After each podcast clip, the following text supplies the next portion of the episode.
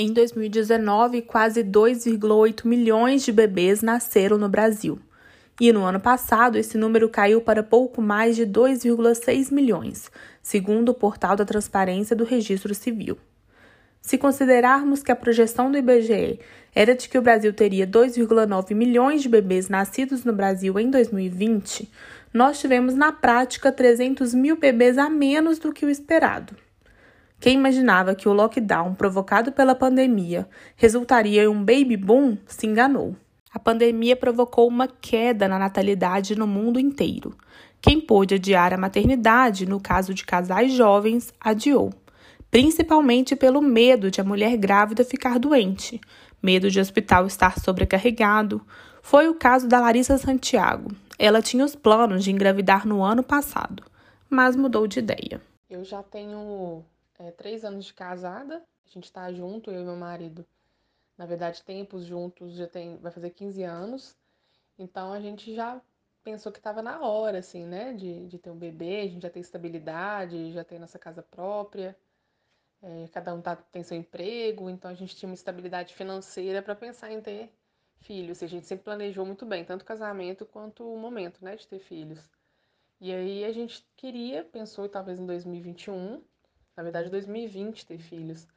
E como começou a pandemia, a gente ficou com muito receio, principalmente pra, pela parte é, física, né? De saúde mesmo, assim. Então a gente havia planejado, estava financeiramente, a gente conseguiria, né, suprir com as demandas do bebê, mas devido à pandemia, por medo mesmo, tanto para mim, né, de engravidando, a gente não sabia se a vacina ia sair, se é, atenderia grávidas, né, gestantes. Então a gente ficou com muito receio pela criança e por mim também, né, da gravidez.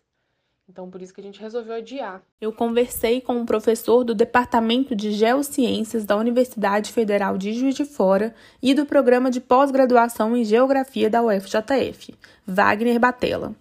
O Wagner me contou que é difícil mensurar o impacto da pandemia na previsão dos dados, uma vez que o censo não foi divulgado no ano passado. Então veja, o censo deveria ser lançado no ano passado, justamente no período de pandemia. Então você teria uma maior acurácia da nossa análise, da capacidade de ler os impactos da pandemia se esses dados tivessem sido publicados e a pesquisa tivesse sido realizada, né? o levantamento do censo, se tivesse sido realizado o ano passado. O que a gente pode ver já é que algumas informações são é, possíveis para a gente fazer algumas inferências. Por exemplo, em relação a 2019 e 2020, né, nós já vimos que houve um menor número de nascimentos e houve um maior número de mortes entre 19 e 20.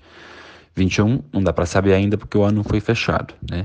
Isso não quer dizer que a população deixou de crescer. Ela ainda cresceu em relação a esses dois anos, 19 e 20. Esses dados são realizados a partir de cadastros em cartórios, né, nascimentos e, e, e mortes. Então é possível já fazer essa inferência. Nós ainda não sabemos de fato qual será o impacto da pandemia nos dados demográficos do mundo. Isso porque a pandemia ainda não acabou.